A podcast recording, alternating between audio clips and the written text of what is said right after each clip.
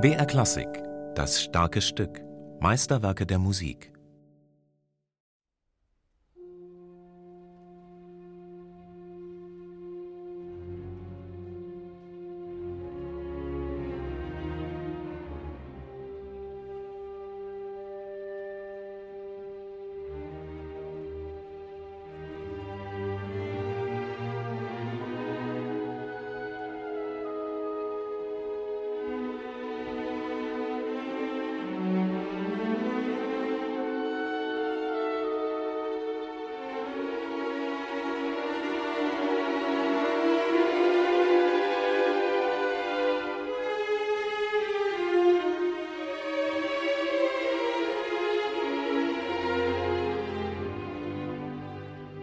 Herr Thielemann, die Achte von Bruckner ist ein Koloss. Kann man zu jung sein, um das zu dirigieren?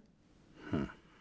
Ja, aber man muss eigentlich wie jeder Pianist an Opus 109 und 10 und 11 ran muss, früh, das auch mal irgendwie früh schon dirigiert haben, um sich die Hörner abzustoßen und auch die ganzen Fehler zu machen, die man da halt macht. Ja, also dann möglichst eben nicht, wo gleich ein sehr fachkundiges Publikum sitzt und so weiter, was übrigens nicht ganz leicht ist, denn das ist ein großes Orchester und das ist auch schwer. Das setzt man also nicht einfach an. Ja? Also ich habe das Glück gehabt, dass ich, wie ich anfing, Bruckner zu dirigieren, ich glaube, meine erste Bruckner-Symphonie habe ich in Turin dirigiert, die vierte. Ist kein ganz schlechtes Orchester. Reggio, ja, und damals sagte man mir, also man wolle Bruckner eigentlich nicht, denn man sagt auf Italienisch Eunomatone, ja, also ein Ziegelstein.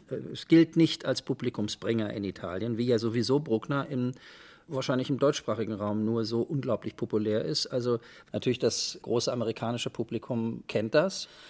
Aber wenn Sie auf Tournee fahren, eben mit der Achten meinetwegen, dann wird es manchmal eng. Also das Publikum ist nicht gewöhnt an den Bruckner. Wie war das damals in Turin? Wie ja, alt waren das Sie? Das war merkwürdig, weil also ich hatte mich sehr darauf gefreut und stellte fest, dass ich eigentlich alle die Fehler mache, die ich dann später auch mal beim Parsifal gemacht habe. Ich war nämlich schlichtweg einfach zu langsam, weil ich von meiner eigenen Ergriffenheit so ergriffen war, dass ich nicht kapiert habe, dass da drin auch ein Puls steckt. Ja, also Sie müssen im Bruckner auch einen Puls entdecken, was gar nicht leicht ist, denn er schreibt ja überwiegend langsame Sätze. Ein Freitagabend im April 2023. Die schräge Sonne scheint in den Orchesterprobenraum der Dresdner Semperoper. Im Halbkreis Pulte und leere Stühle, dazwischen eine Harfe in roter Samthölle. Hinten im Raum lagern Instrumentenkoffer, Xylophone und Tamtams. Am Mittag hat Christian Thielemann hier Wagners Meistersinger geprobt. Zum Interview kommt er im schwarzen Polohemd mit Wagner-Konterfei, umrahmt von der Aufschrift Bayreuther Festspielorchester Erste Violine. Kein Zweifel, Thielemann ist Wagner-Fan. Anton Bruckner war auch einer. Nun sitzt der Dirigent am Flügel und erklärt, was es bedeutet, Bruckners achte Sinfonie zu dirigieren. 2019 begann Thielemann eine Gesamteinspielung aller Bruckner-Sinfonien mit den Wiener Philharmonikern, die nun komplett ist. Musik, die ihm seit seiner Jugend sehr nahe ist.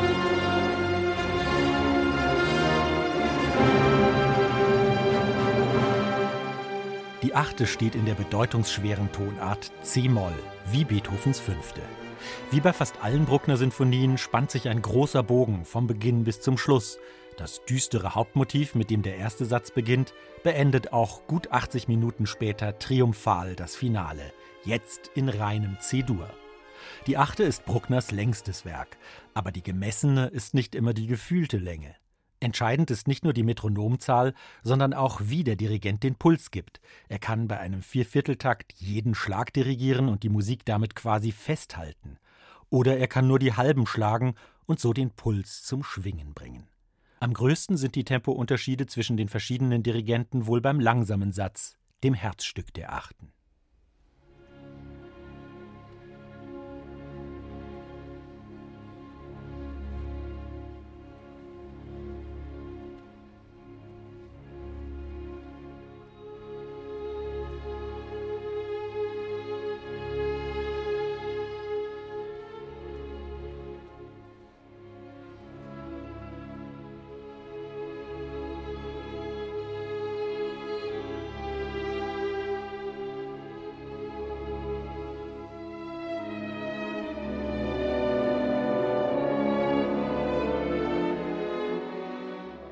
Brauchen für den langsamen Satz, für das Adagio 26,5 Minuten hm. in Ihrer Einspielung, hm. jetzt mit den Wienern.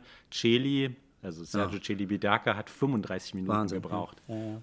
Habe mich damit sehr befasst mit dieser Auffassung und viele Dinge auch entdeckt, die mir sehr gut gefallen, die ich aber auf keinen Fall irgendwie zu kopieren ja, die Absicht hätte, weil das so persönlichkeitsgebunden ist. Es ist ja mit allen großen Interpretationen, wenn Sie den Fortwängler hören oder, also besonders Fortwängler hat ja mehrere Fassungen hinterlassen, die sind so speziell und so persönlich gefärbt, dass sie als Inspiration taugen, aber nicht als, na, ich mache das dann auch mal. Wissen Sie, das ist immer furchtbar mit sehr guten Interpretationen. Die können Sie nämlich so wie eine Sängerin, die Callas nicht nachmachen kann oder sollte, und eigentlich ja, Lachen hervorrufen würde, wenn die Töne dann so klingen würden wie bei der Callas. Und jeder sagt, ist, was macht ihn da? Bei der Callas finden wir das gut. Jeder Dirigent muss seinen eigenen Weg finden. Das beginnt schon bei der Auswahl der Fassung. Bruckner schrieb die Achte zwischen 1884 und 87, damals war er Anfang 60, und widmete sie Kaiser Franz Josef. Als der Komponist sein ehrgeiziges Werk dem Dirigenten Hermann Levi zeigte, war der entsetzt. Bruckner ließ sich von Levis Kritik so sehr verunsichern, dass er eine zweite Fassung schrieb. Und dann gibt es noch die Version des Bruckner Herausgebers Robert Haas. Der erstellte in den 1930er Jahren eine Mischfassung, die hauptsächlich der zweiten Fassung folgt. Für diese Haas-Fassung hat sich Thielemann entschieden. Er findet sie am überzeugendsten. Die wichtigsten Änderungen gegenüber der Erstfassung Bruckner zog das Scherzo, das ursprünglich der dritte Satz war, an die zweite Stelle. Der langsame Satz, das Adagio, wurde so zum dritten Satz. Und ursprünglich sollte der erste Satz im Fortissimo enden. In der Überarbeitung ließ ihn Bruckner geheimnisvoll im Pianissimo enden. Wie eine Totenuhr, die unerbittlich abläuft, klinge das, sagte Bruckner.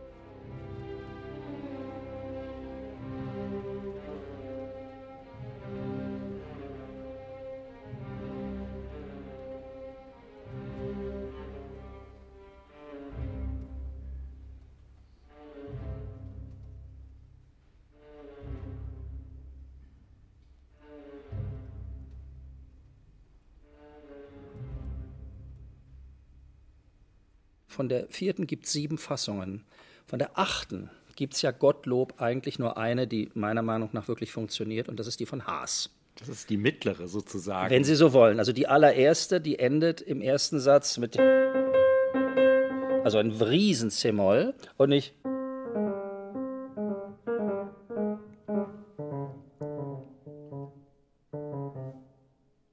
Den Bratschen. Und danach geht es noch weiter. Das berühmte Totenuhr, eigentlich Wahnsinn. das Faszinierendste an dieser es Sinfonie und eigentlich auch ein besonderer Fall. Denn ich glaube, alle anderen ersten Sätze von Bruckner, korrigieren Sie mich, Herr Thielemann, enden im Fortissimo. Enden im Fortissimo, Sie haben völlig recht. Dieser Satz versackt so und aber dann erst eigentlich in der zweiten Fassung. In der zweiten Fassung. Und das war ein genialer Gedanke, oder? Es war insofern ein genialer Gedanke, als er ja auch eigentlich gar nicht anfängt. Und er hört auch nicht auf. Und in der ersten Fassung kommt eben noch dieses Pomphafte, was er sich dann glücklicherweise für den absoluten Schluss aufgespart hat, ja, des Stücks, wenn dieser Sonnenaufgang kommt. Also ich spreche jetzt über die, sagen wir mal, innere Architektur, die natürlich durch diesen Kunstgriff einfach ja, perfekt uns dargestellt wird. Interessanterweise ist auch die Dynamik, worauf man wirklich achten muss, ist ein dreifaches P.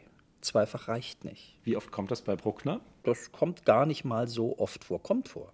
Und da muss man drauf achten. Also ein dreifaches P ist oft kaum zu erreichen. Es muss ja trotzdem projizieren. Man muss genau. ja den, was weiß ich, im großen Festspielhaus in Salzburg den ja. Zuhörer oder die Zuhörerin und in der letzten Reihe genau, erreichen. Ja, genau. Und wenn die Substanz dann knappt und man es nicht mehr hört, hat es keinen Sinn. Wissen Sie, das ist das Parsifal-Problem. Ja. Oder sagen wir mal das Langsamheitsproblem, an dem ich auch eben am Anfang irgendwie so zu knapsen hatte. Man verliert einfach das innere Momentum. Und ich finde, was Bruckner, je länger er komponiert hat, was er unglaublich gut hinbekommen hat, ist eben, dass er, also in diesem Falle, die gesamte Architektur von vier Sätzen gut überschaut hat. Bei der achten ist das ja wirklich so, dass der erste Satz fast ein bisschen kurz ist. Relativ, wenn man ihn vor allen Dingen mit dem Adagio vergleicht. Ganz genau. Und der zweite 25 Satz, Minuten nicht vergessen, das Scherzo kommt an zweiter Stelle. Das hat er ja auch erst in der zweiten Fassung so gemacht. In der ersten Fassung wäre das Adagio an der zweiten Stelle Sehr gekommen. richtig. Es finde ich einen insofern großartigen Kunstgriff. Ist interessant, dass Sie das ansprechen. Jetzt auf der Tour mit den Wiener Philharmonikern in Amerika haben wir darüber gesprochen und haben gesagt, dass eigentlich die beiden ersten Sätze der achten Bruckner wie eine Ouvertüre, also wir sagen es mal flapsig, eine Ouvertüre fürs Adagio sind und uns durch die Kürze und die Würze, die da drin liegt, sagen so, und was kommt jetzt? Und dann kommt diese und der Rhythmus ist ja interessanterweise der Rhythmus des Liebesduetts aus dem Tristan. Nicht? Äh, Wir Zeigen springen jetzt ein bisschen, ich werde das mal spielen, warten Sie mal. Ich gucke mal genau in die Noten. Das ist nämlich.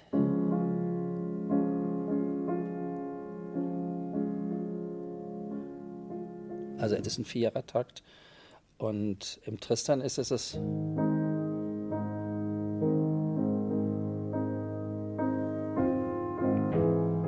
Also es ist sehr ähnlich. Also es ist nicht die gleiche Tonart. Im Tristan ist es Astor und hier ist es Destor. Also man ist auch da dichte Bi. Er kann es nicht verleugnen. Und dann gibt es noch einen Aber Kniff. spielen Sie doch dann vielleicht mal, dass man es ein bisschen besser noch vergleichen kann, weil ich finde die Also, also Gegenüberstellung toll. Also das ist jetzt am Klavier kaum wiederzugehen. Sie müssen sehen, dass Sie diese Triole deutlich bekommen. Ja, da, und da ist länger.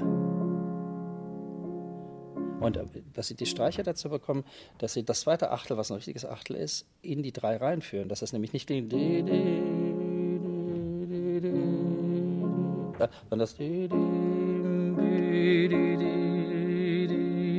Und- und dann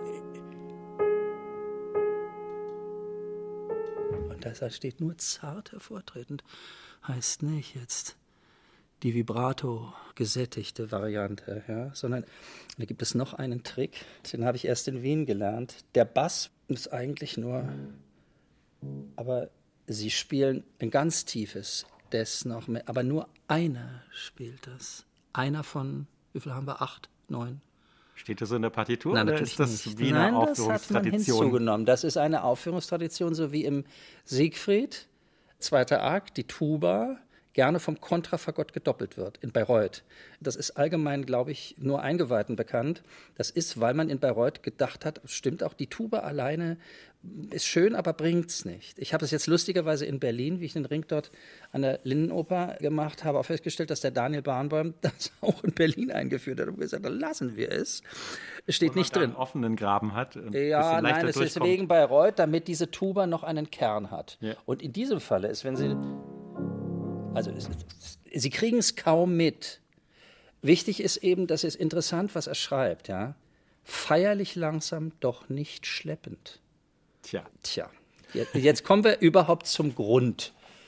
Wie findet man das richtige findet- Tempo? Also, jetzt sind wir genau bei der Kernfrage. Was hat der jetzige Thielemann dem jungen Thielemann voraus? Was haben Sie indem er gelernt? nicht mehr so langsam ist, wie er mal war und auch weiß, dass das alles einen Puls hat, obwohl man nicht immer, also immer jetzt, also einen Rhythmus oder so weiter. Denn ich meine, was ist?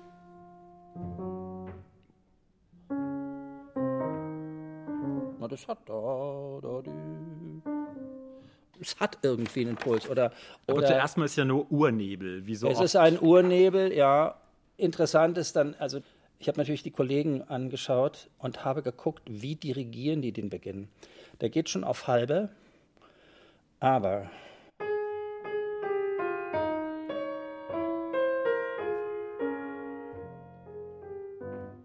da gehst du in vier. Gesehen habe ich es das erste Mal beim Wand. Dann habe ich mir Karajan angeschaut. also der fängt zuerst in Der halben bleibt an. und dann geht man um das. Sie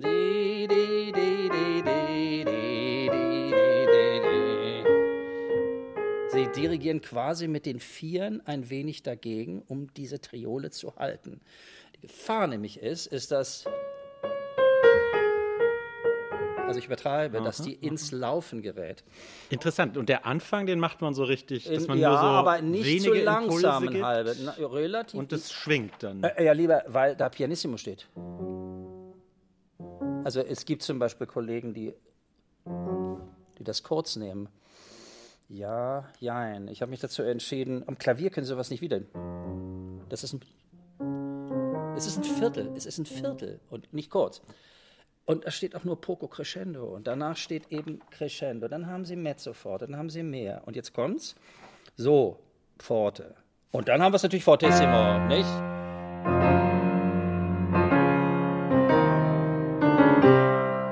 Ja, Fortissimo. Jetzt denkt man sich, nun ja, wir sind auf Seite 6 von 180. Tja, und da kommen noch so einige Und da kommen noch so einige vor. Und nachher hast du auch. Und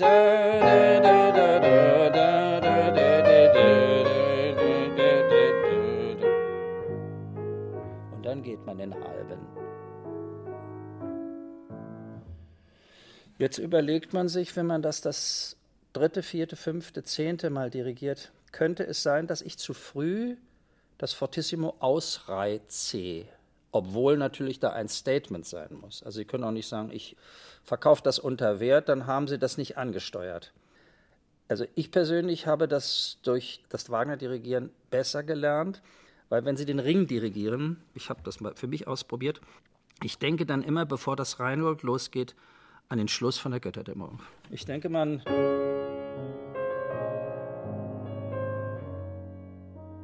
denke mal, okay, da musst du hin. Und ich weiß das noch, was wohl der größte Moment ist, wahrscheinlich im ganzen Ring. Der Das ist- Trauermarsch, Der muss brutal und trotzdem nicht hässlich sein. Siegfrieds Tod. Siegfrieds Tod. So, jetzt übertrage ich das auf Bruckner. Also man hat erstmal so eine Art Masterplan im Kopf. Man Richtig. versucht wie so im Vogelflug die gesamte Landkarte zu sehen Richtig. oder von Richtig. oben äh, Richtig. sozusagen aus dem Weltall auf Deutschland zu gucken und dann Richtig. guckt man, wo sind die höchsten Gipfel. Ganz genau. Und deswegen müsste der erste Gipfel, der noch nicht der höchste sein kann, vielleicht nicht äh, Ja, genau. alles Pulver schon jetzt kommen wir verschießen. natürlich, sehen Sie, und jetzt kommen wir natürlich in die Schwierigkeit, das aufzuzeichnen. Und ich habe eigentlich erst, nachdem ich einen Tristan oder gar den Ring disponiert habe, das noch besser und natürlicher hinbekommen. Denn, Sie haben völlig recht, gut, ich muss aber mal am Anfang zeigen, denken Sie ans Tristan-Vorspiel. Große Problem beim Tristan, da musst du einmal von 0 auf 380 oder auf 1380. Da führt nichts dran vorbei. Wenn Sie das Vorspiel vom Tristan nicht bis zur ja bis zum kurz vorm Herzinfarkt dirigieren, dann ist es einfach verdorben. Aber dann muss man runter. Das Vorspiel steht für sich alleine. Das ist hier Gottlob nicht der Fall, weil so eine Symphonie schlichtweg kein Vorspiel hat. Aber ich kann eben dadurch, wenn ich da zu früh die Fortissimi verschieße, und dann kommt das zweite Thema, nicht diese schönen.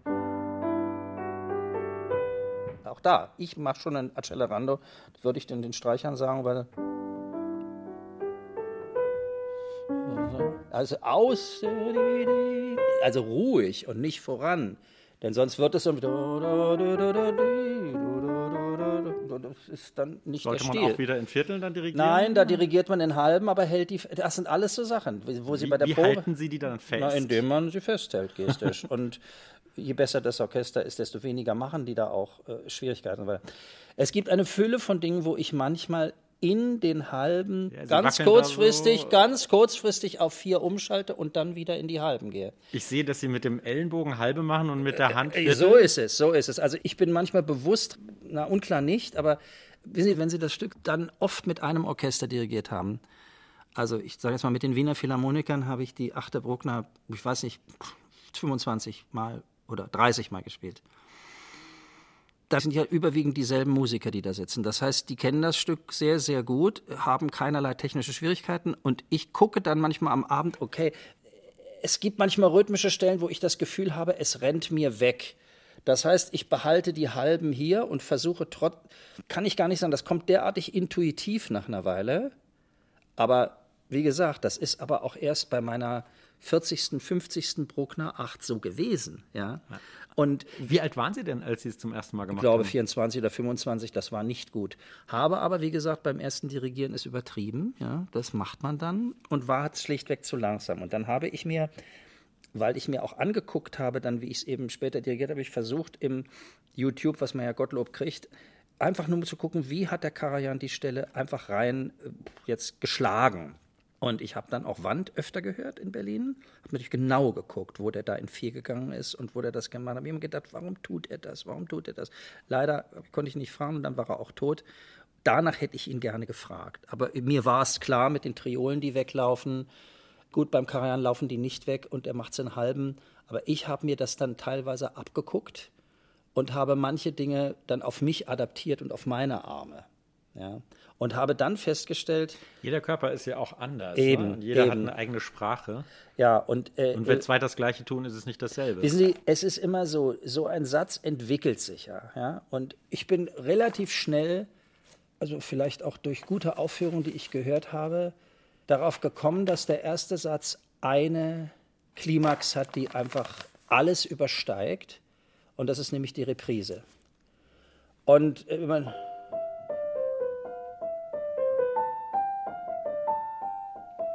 Und da erlaube ich mir sogar ein Accelerando.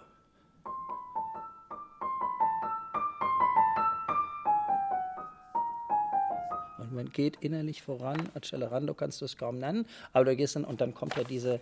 Die wo er diese Triolen, die sehr wichtig sind, und da habe ich mir auch eben überlegt, wie schlägst du die Stelle? Und ich bin drauf gekommen, sie nicht in drei zu schlagen, was ich bei vielen Kollegen gesehen habe, die nämlich machen. Also gedacht, sie schlagen dass, die Triole aus. Ja, aber die Triole ist gedacht, dass sie gegen die zwei sozusagen, wie ich auch am Anfang um es festzuhalten. Also hier.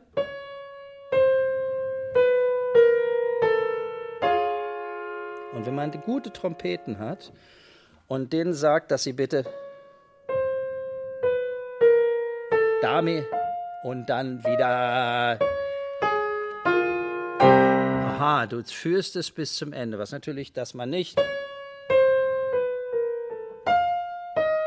Hin, das ist eine Linie.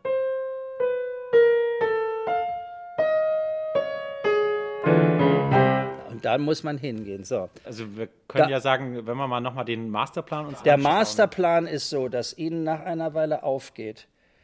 Der Beginn, das zweite Thema, eine ausgesprochen kurze Durchführung, die eigentlich, also das Wort Durchführung kaum verdient. Es werden ja eigentlich die Motive zerhäckselt, könnte zerhäckselt, man sagen. Es aber dann, und interessanterweise, was schreibt Anton ich glaube, das erste Mal in dem ersten Satz schreibt er ein dreifaches F. Das ist dann am Schluss der Durchführung. Führt Wo zur die Reprise. Reprise kommt. Die Stelle, die Sie gerade gezeigt hatten.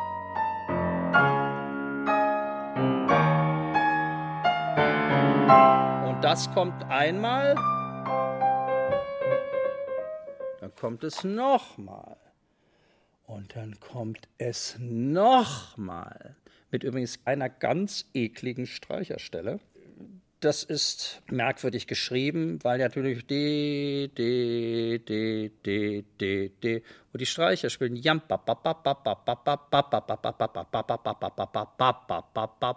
Das ist so schwer zu lesen, dass sie das sogar mit sehr, sehr guten Orchestern diese Streicherstelle nochmal lesen müssen, um es klar zu machen. Da müssen aber alle diese Triole, wie ich Ihnen sagte, ich finde es besser, das in zwei zu schlagen, doch stabil im Tempo spielen. Jetzt kommt also dreimal dieses Motiv. Nun schreibt der Bruckner schon beim ersten Mal zweifaches F. Jetzt musst du ja gliedern. Das heißt, das erste Mal ist es schon bedrohlich, das zweite Mal ist es etwas bedrohlicher und das dritte Mal ist es ganz bedrohlich. Katastrophe. Ist eine Katastrophe. Ja, aber nicht vergessen. Und da hat mal in einer Kritik, ich lese ja Kritiken und gebe das auch zu. Jetzt kommen wir nämlich auf den Schluss im letzten Satz. Da kommt, wo das Motiv im letzten Satz nochmal kommt.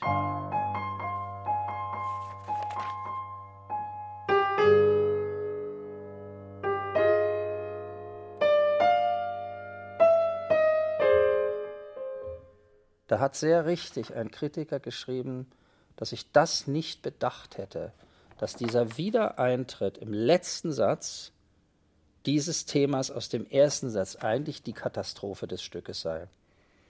Muss ich sagen, habe ich mir sehr zu Herzen genommen.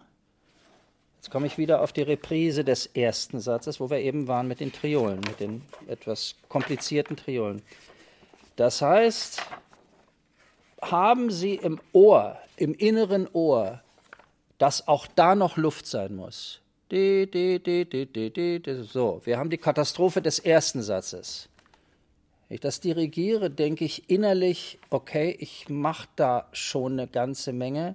Pass auf, du musst dahin gehen zu dieser Wiedereintritt von diesem Thema im letzten Satz. Und dann kommt natürlich noch der Sonnenaufgang, weil dann alle ganz befreit sind, dass das kommt. So, also wie gehe ich mit diesen Fortissimi um? Denn da steht lustigerweise auch nur Fortissimo, also das Instrumentarium des Piano Forte Fortissimo dreifaches F versagt. Ausschlaggebend für die Deutung ist also letztlich der Kontext, nicht ob da drei oder zwei F stehen. Und vor allem die Großform. Hören wir uns die beiden Katastrophenstellen, in denen das Hauptmotiv der Sinfonie förmlich über die Hörenden hereinbricht, in Thielemanns Einspielung mit den Wiener Philharmonikern an.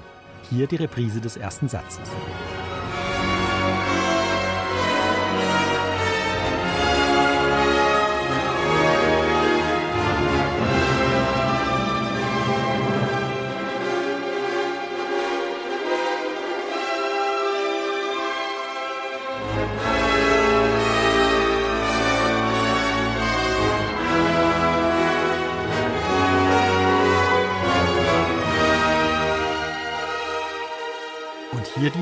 Des Hauptmotivs im Finale. Diese Stelle ist für Thielemann die eigentliche, die größte Katastrophe im inneren Drama von Bruckners Achter.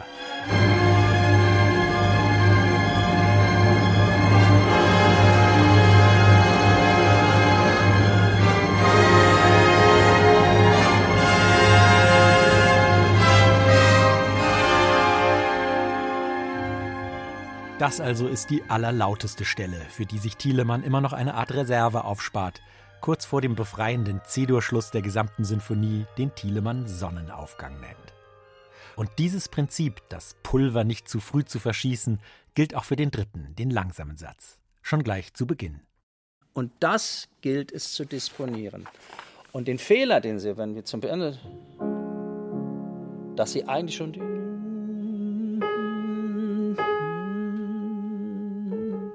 ist schon zu viel. Was sagt man? Heißt ja auch nur zart hervortretend, wie Sie vorhin gesagt haben.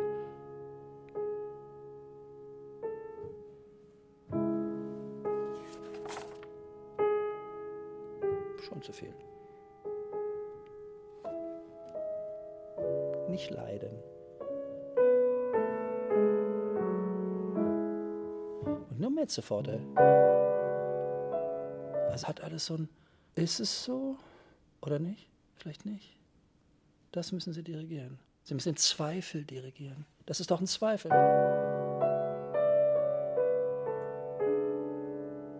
Und schon wieder zurück. Oh.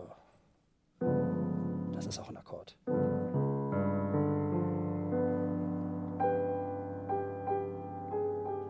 Überlegen Sie mal. Löst sich auf,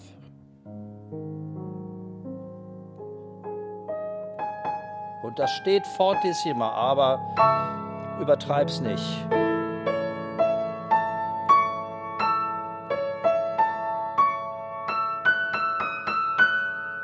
Nicht übertreiben.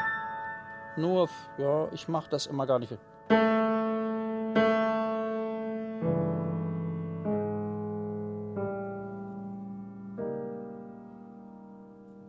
Nicht zu langsam werden, nicht zu langsam werden über die Pause hinweg. Einfach.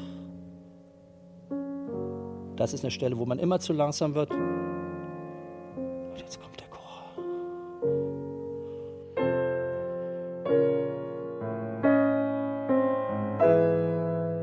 Es geht einmal fast wie die Sonne auf.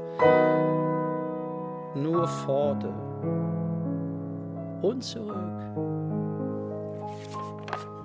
dann schon wieder zurück. Und dreifaches P.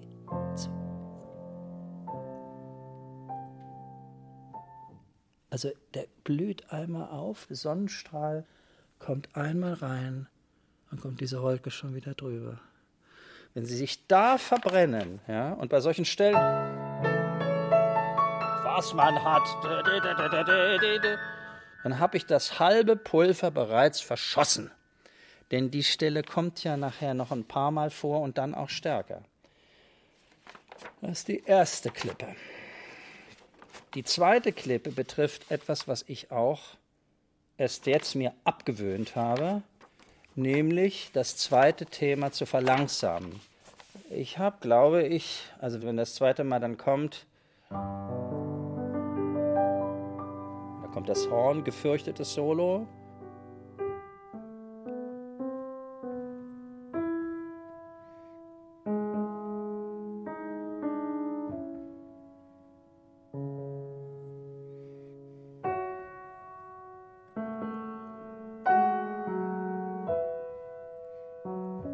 Das habe ich immer sehr viel langsamer gemacht. Was mache ich jetzt? Ich nehme es flüssiger. Ist das Anfangstempo sogar? Eine ganze Idee. Ich habe immer gedacht, es ist so wahnsinnig schön.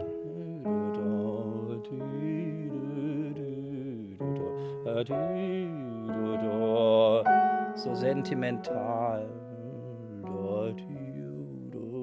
Das ist Mist. Ich bin erst drauf gekommen, dass das, was ich da raushole, langweilig ist. Also ich nehme es etwas flüssiger, damit man da da di, di, di, di, di, di, kein Ritardando.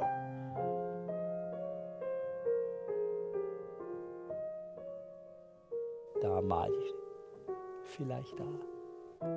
Und da lässt man sich dann einmal so. Sagst du dir, wie viel Ritardandi willst du eigentlich noch machen? Und dann sagt man sich, Irgendwann entscheide ich mich dafür, keins zu machen. Und wenn ich merke, dass der Klarinettist oder die Klarinettistin mir das anbietet, kann es jedes Mal sein, dass an einem Abend man das zulässt und am anderen Abend mit einer Bewegung bittet, ins Tempo reinzugehen. Das ist aber, wenn man dann so guckt, wie Sie jetzt gucken, dann geht das. Und wenn man dann mit einem solchen Orchester wie mit den Wiener Philharmonikern arbeitet, die man so gut kennt, dann das ist das. dann auch ein Spaß, wenn man das spontan entscheiden und kann. Und dann spendet man das spontan und an einen Arm machst du es Rita dann du halt. Ja, und es gibt da keine Wahrheit. Nö. Nö. Es gibt nur den Moment.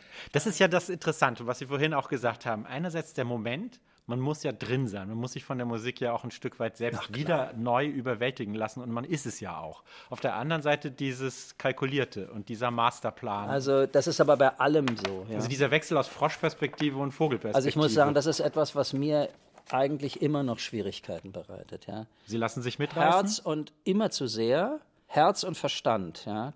Also Karajan hat ja wenig gesagt, aber wenn er was gesagt hat, hat man sehr gerne zugehört, gesagt zum Beispiel entspannt Spannung vermitteln. Hm. Ist auch so eine Sache. Ja, ja klingt logisch. Wie soll das denn sein? Ja, also was jetzt? Völlig klar. Genau. Also was soll paradox das denn? Halt. Äh, ja, genau. Paradox. Und das ist genauso paradox. Natürlich muss ich einen Plan haben. Ich kann den Plan aber nicht so haben, dass ich also nur noch irgendwie eine Mathematikgleichung, einen Beweis habe, wo dann unweigerlich das rauskommt. Das wollen Sie auch nicht hören. Dann werden Sie nämlich zu Recht sagen, und wo ist die Atmosphäre?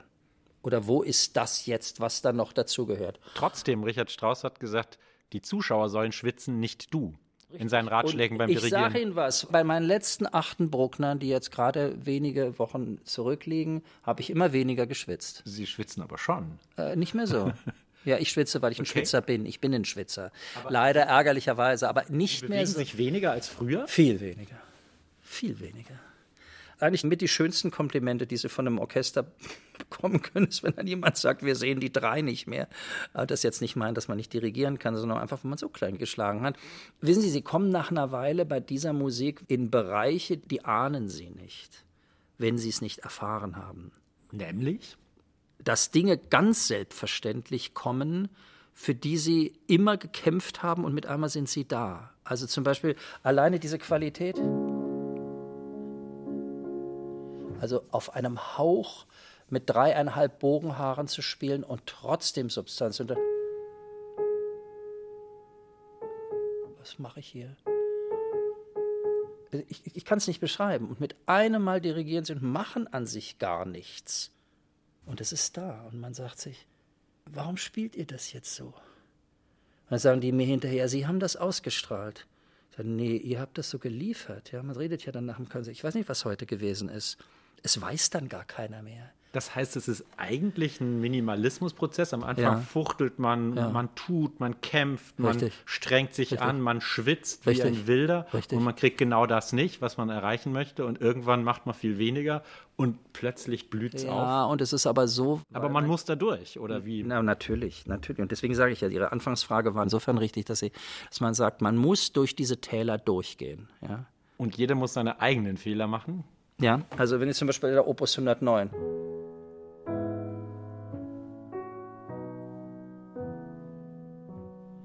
Ja, da habe ich gedacht, was soll ich nur machen?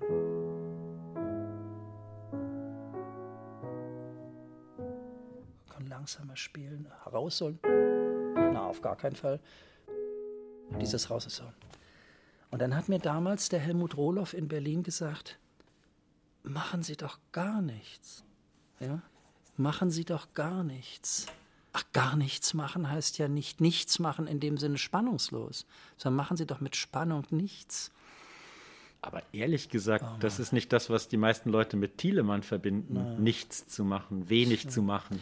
Ich entwickle mich ja auch. Ja, Naja, ich habe mich ja sehr entwickelt in den letzten Jahren. Ich habe viel darüber nachgedacht. Es gibt andere Stücke, da mache ich mehr. Ja, zum Beispiel, also stilistisch ist zu unterscheiden, ist ja auch so wichtig. Also wenn Sie auf einer Tournee mit den Wiener Philharmonikern einen Abend haben mit Mendelssohn und Brahms, einen Abend mit der Verklärten Nacht und der Alpensymphonie und der dritte Abend ist die achte Bruckner. Da müssen Sie ja sehen, nicht?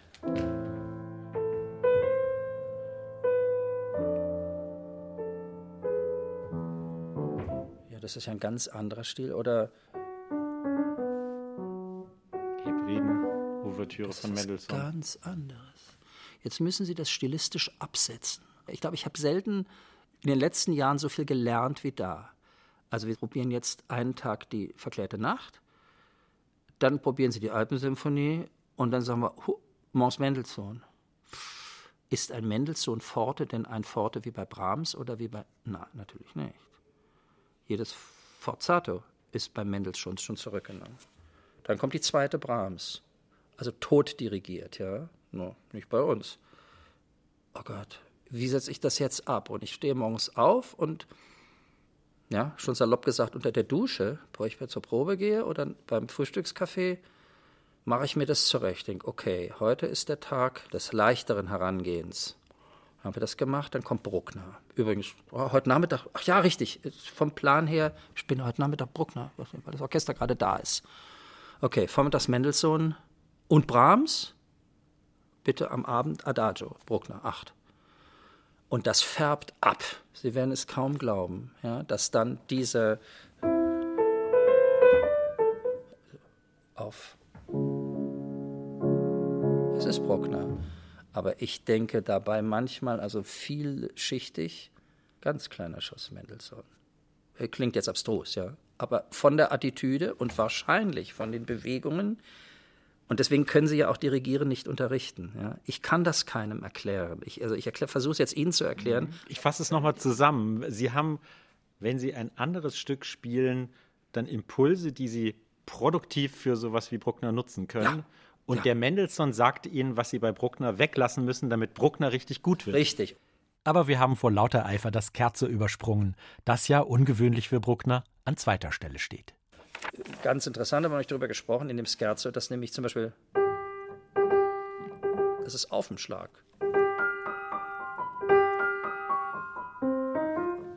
Es ist Baba. Baba. Das ist eine ganz interessante Sache. Er schreibt da so eine Art Vorschlag, Auf dem Schlag. aber es ist nicht so wie Es im ersten Baba. doppelte Punktierung. Ganz genau, sondern es ist da drauf. Tada, nicht Es ist Tada. Rada. Ja, und was also dann manchmal wirklich insofern schwer ist, als die Geigen verdammt hinhören müssen. Und einer früh kommt und so weiter. Und interessant ist, dass eben dieses Scherzo auch relativ schnell fast vorbei huscht und gar nicht so brutal ist, aber eigentlich mit einer Leichtigkeit. Und ich achte auch immer darauf beim Dirigieren, Lass das nicht ausarten. Es steht ja sogar ein dreifaches F drin, aber ich denke immer auch am Ende.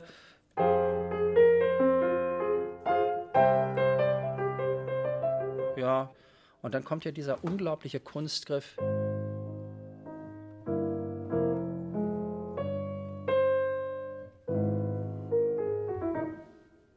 Denn das für ein Trio?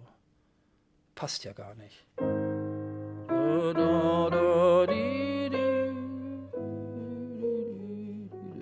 Irgendwas hat er geschrieben über den deutschen Michel, was ich nicht so ganz nachvollziehen kann an der Stelle. Ein mittelalterlicher hat, ja, hat diese Untertitel geschrieben. Hat es aber weggenommen und hat es nachher wieder zurückgezogen. Aber er hat gesagt, dieser zweite Satz, das Kerze soll der deutsche Michel sein. Er hat was Stolzes.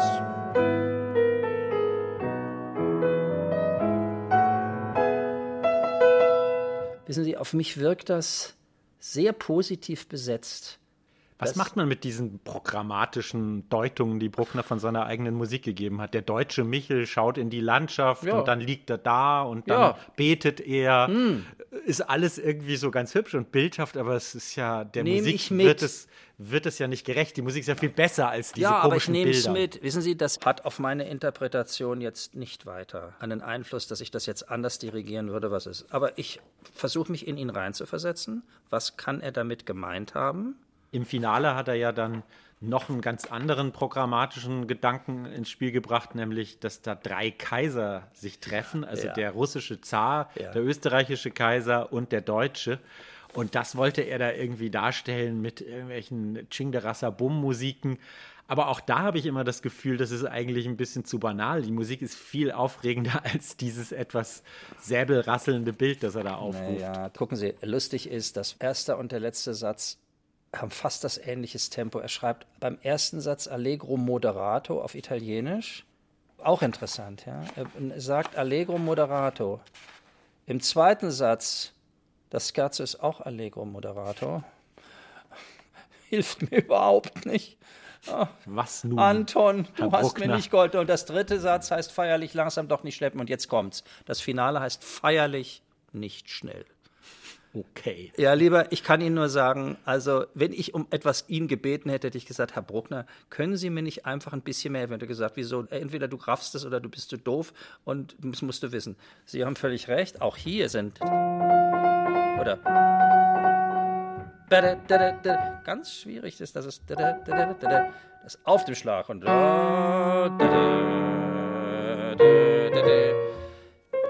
aber ich denke, das ist sehr positiv.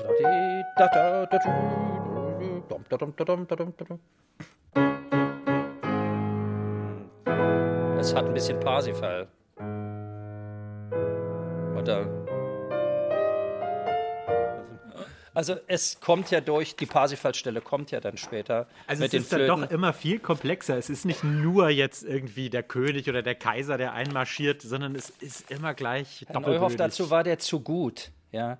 Und das ist ja wie bei den Meistersingern, diese Werke haben so viele Schichten, die sie entdecken können, ja weil der so gut war, dass der so viele Einflüsse da drin hat, dass sie mit diesem einmal drei Kaiser werden sie der Sache ja nicht im Mindesten gerecht. Ja, das Komische ist halt, er hatte halt diese bäuerliche Erscheinung. Ja. Mahler hat mal so ein bisschen frech gesagt, halb Genie, halb Trottel. Und er war ja auch seltsam im Umgang mit jungen Frauen zum Beispiel. es gibt ja tausende Geschichten. Ja. Es gibt Aussprüche, wo man nur den Kopf schütteln kann.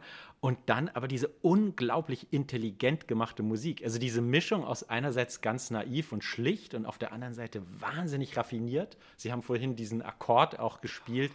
Unglaublich kühn und modern. Also dieses, diese Mischung aus Einfachheit und Komplexität, die finde ich ja, irgendwie bei Bruckner so, so faszinierend. Auch, ja, aber wissen Sie, das kommt doch auch daher, weil er sich ja mit der Orgelmusik der alten Meister schwer beschäftigt hat. Ja, er war ja Organist. Wir sind dann auch noch gar nicht drauf gekommen. Mhm. Das Bruckner Orchester als Orgel ist, glaube ich, allgemein bekannt. Ja. Und dann die Generalpause, wo man neue Register zieht. Ganz genau. Warum hat er die Generalpausen? Weil das hat er selber gezogen. Oder hat gewartet, bis diese zwei Assistenten, die da um ihn rum waren, hinten waren die und mussten. mussten sonst pumpen, war die Aufwand, ja. da wurde gepumpt. Und die hat er natürlich zur Weißglut gebracht, wie der Bach ja auch. Da gibt es ja diese Zeugnisse vom Bach, dass der so und so viele, äh, ich weiß nicht, wie man die nennt, diese Blasebalgtreter. Kalkanten, hä? Ja, verschlissen hat und die dann irgendwann sagen, wir können nicht mehr und der hört nicht auf, ja. Und das war bei Bruckner natürlich genau dasselbe. Und deswegen ist das mit den Generalpausen so. Und dann wird gesagt, ja, das sind diese Brüche und die muss man klar machen. Jein. Jein, ja. Ich muss nach dem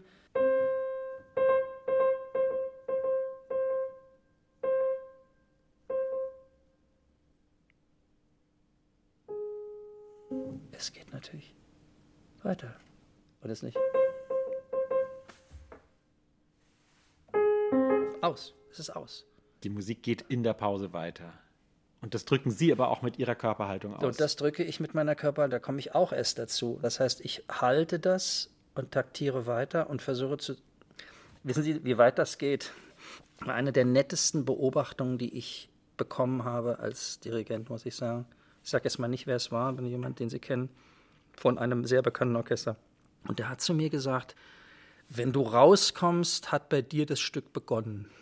Das war mir gar nicht klar. Also schon beim Gang auf die Bühne. Wenn ich in der Garderobe bin und sie mich an, da weiß ich ja die Stimmen ein und ich hasse das, wenn ich im Garderobenzimmer höre, dass die einstimmen oder die ansagen. Das stelle ich aus. Ich gucke dann immer auf die Uhr. Denke ich mir, in Wien kurz nach halb acht gehen die jetzt raus. Dann denke ich mir so, ich bin bereit, alles ruhig. Dann kommt der Schacher klopft an und sagt den schönen Satz, darf ich bitten? Kommt noch diese Ansage, Musikverein, und dann gehe ich raus. Und das gehört bei so einem Bruckner vielleicht anders, als wenn Sie einen wilden Beginn haben, wie eine Carmen-Ouvertüre oder sowas. Und in der Oper eh, da, sind die Leute alle noch, lassen das Programmheft fallen und so weiter. Aber im Konzertsaal, und jetzt geht eben dieses. Jetzt kann ich ja nicht so anfangen die Musik hat eigentlich schon begonnen, ehe sie begonnen hat. So ist es. Und das ist mir, weil der das gesagt hat, habe ich gesagt, ja, das mache ich. Ich studiere gerade im Moment die dritte Maler. Den mache ich wieder. Kann man gar nicht miteinander vergleichen, weil das ja bei Maler oft eine additive Geschichte ist, dann nochmal und nochmal und nochmal und nochmal in einem anderen Licht besehen. Aber nicht architektonisch so gedacht wie bei Bruckner. Das ist sehr interessant, ja, sich mit dem Bruckner zu befassen und dann hinterher den Kontrast zu haben mit einer Malersymphonie. Zu sagen, ja, wie unterscheiden die sich jetzt?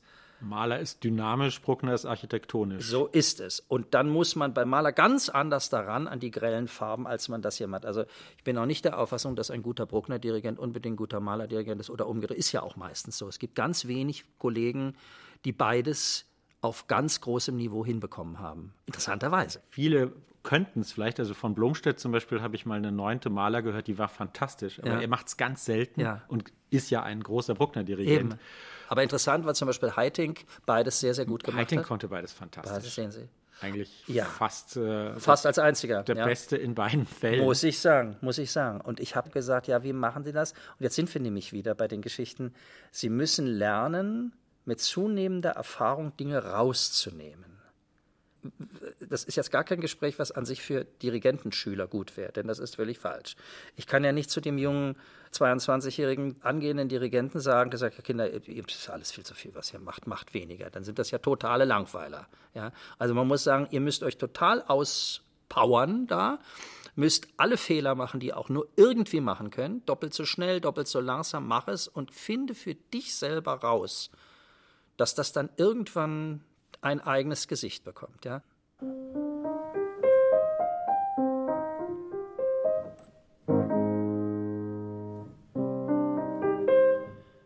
Woran denke ich da?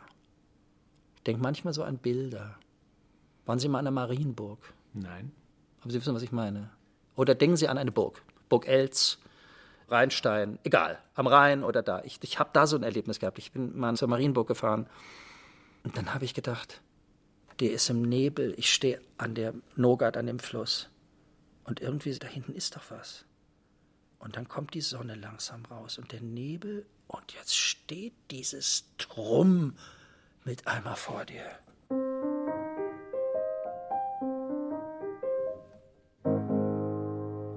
Oh, das geht nun sehr schnell bei Bruckner, also schnell geht das dann nicht beim Sonnenaufgang.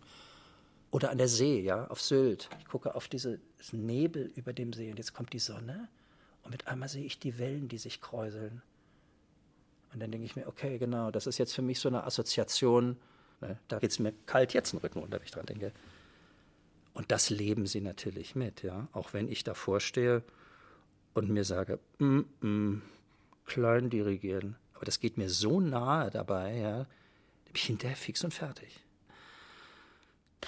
das ist eine schwere Aufgabe. Es klingt jetzt nach einer irren Mühe und bist hinterher gleich am Herzinfarkt. Nö, das ist nicht so. Aber ich weiß, was ich dafür tun muss. Ja? Ich weiß, dass ich gut geschlafen haben muss, dass ich möglichst emotional ausgeglichen dahin gehe. Dann bin ich auch nicht so sehr nervös. Nervosität kommt ja manchmal und wissen Sie gar nicht warum, dass Sie manchmal so sind und die Hände kalt sind bis zu den Füßen. Ich weiß nicht, was heute Abend los ist. Und dann ist eine ganz wichtige Premiere mit Fernsehen, Live-Aufnahme. Man ist nervös, aber sagt ich, pff, im Nachhinein muss ich sagen, war ich jetzt nicht so nervös. Ich weiß nicht warum. Und bei der dritten Aufführung ist es so, dass ich denke, ich, ich zittere und ich weiß nicht mehr. Zwei, drei, vier, fünf, sechs denke, ich verschlag mich, sagt die böse Stimme, ja. Die böse Stimme sagt, du wirst den Sechs-Achteltakt versemmeln am Anfang. Ja? Dann kommt eins, zwei, drei.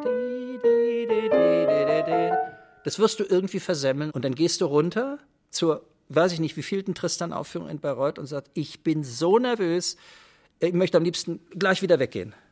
Und ich kann es Ihnen nicht erklären, woran das liegt, ja. Gibt es denn auch eine positive Nervosität, eine Nervosität, die man dann umdrehen kann und sagt, so, jetzt zeige ich es euch? Ja, unbedingt. Das kommt auch darauf an, wenn die Leute dabei sind. Also ich spreche da gerne drüber, weil das so eine tolle Zeit war, mit den Wienern äh, in der Carnegie Hall die achte Bruckner zu spielen. Da ging von denen so eine Art von aus, ja. So das hat sich auf mich so übertragen, dass ich gar nicht so nervös war. Es war ja eh schon zwei Konzerte gewesen, die sehr gut waren. Mal erstaunlich. Wissen Sie, das Schwierige dabei ist oft gar nicht das hier. Wenn man sagen würde, ist das jetzt ein schwer zu dirigierendes Stück technisch, dann muss ich sagen, nein. Schlagtechnisch. Schlagtechnisch ist es nicht schwer. An manchen Stellen gehst du da mal auf vier mit den Triolen. Was wir gesagt haben, das ist eher musikalisch technisch. Das ist jetzt nicht wie beim Sacre, wo sie sich so verschlagen können, dass die alle auseinanderfallen, ja, oder, oder Taktwechsel vergessen, ist alles aus, ja oder auch beim Maler vergessen, äh, drei halbe oder zwei halbe, das ist schlimm. Das kann hierbei, da gibt es drei, vier Übergänge, die ausgesprochen doof sind, die man sich auch hinterher, die man wieder anguckt in der Parallelstelle, aber das ist gut.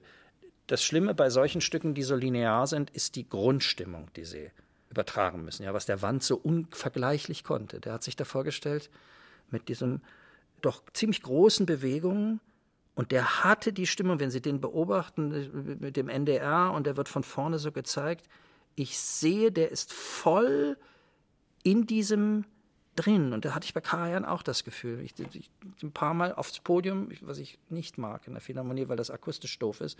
Aber ich kann mich an drei oder vier Konzerte erinnern, wo ich mit Absicht mich aufs Podium gesetzt habe, nur um ihn zu sehen. Und habe eigentlich festgestellt, es gab nicht viel zu sehen. Er war da. Aber ich kann jetzt nicht sagen, es waren schöne Bewegungen, es sah gut aus, aber das war gar nicht wichtig. Es war einfach nur wichtig, dass er da war und dieses Orchester das rausgesogen hat, ja. Und es erschien, es ist leicht. Kann nicht schwer sein, denn er macht ja nicht viel und die spielen ja so schön. Dann machen sie es selber, sind zu langsam und sagen, oh Gott, was habe ich da nur verbockt, ja. Und durch diese Täler müssen sie eben gehen. Und äh, deswegen ist es so interessant, wenn sie sich an so einem Stück abarbeiten wie hier wenn Sie so einen Schluss haben wie diesen, ja, wir haben schon über die Katastrophe gesprochen.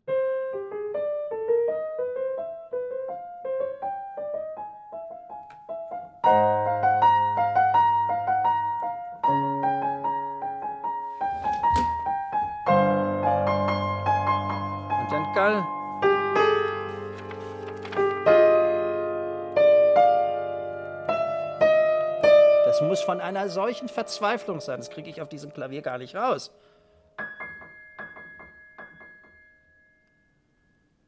Und das habe ich eben damals übersehen. Und ich weiß nicht, wer es geschrieben hat. Der hat recht gehabt. Spar dir. Was steht drin? Nur Fortissimo. Da steht nicht mal von Bruckner das dreifache F drin.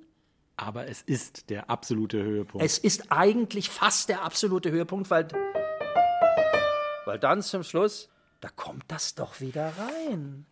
Ja? Kommt erstmal wieder der erste Satz. Der erste Satz. Mhm. Und lustig ist das am Ende. Kommt der dritte. Das Kerze kommt nochmal. Oder.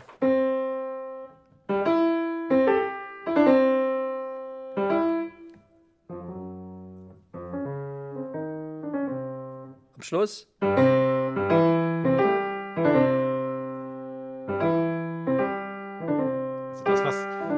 Anfang verzweiflungsvoll, suchend, ungewiss ist und in immer wieder erneute Verzweiflungsausbrüche führt, wird am Schluss in die reine Tonalität aufgelöst. Nur der Rhythmus bleibt erhalten. Ist das nicht unglaublich? Und so schließt sich dann eigentlich dieser unglaubliche Bogen. Die Frage, die am Anfang gestellt wird, und Sie haben ja gesagt, die Musik muss zweifelnd klingen, die wird am Schluss dann triumphal beantwortet. Es gibt noch etwas, was Sie nicht hören können. Es ist am direkten Schluss, wo nur dieses C-Dur-Gewühl ist.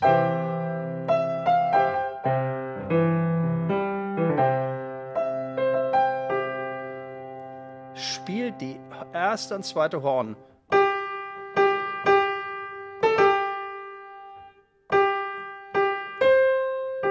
Wieder. Was ist das?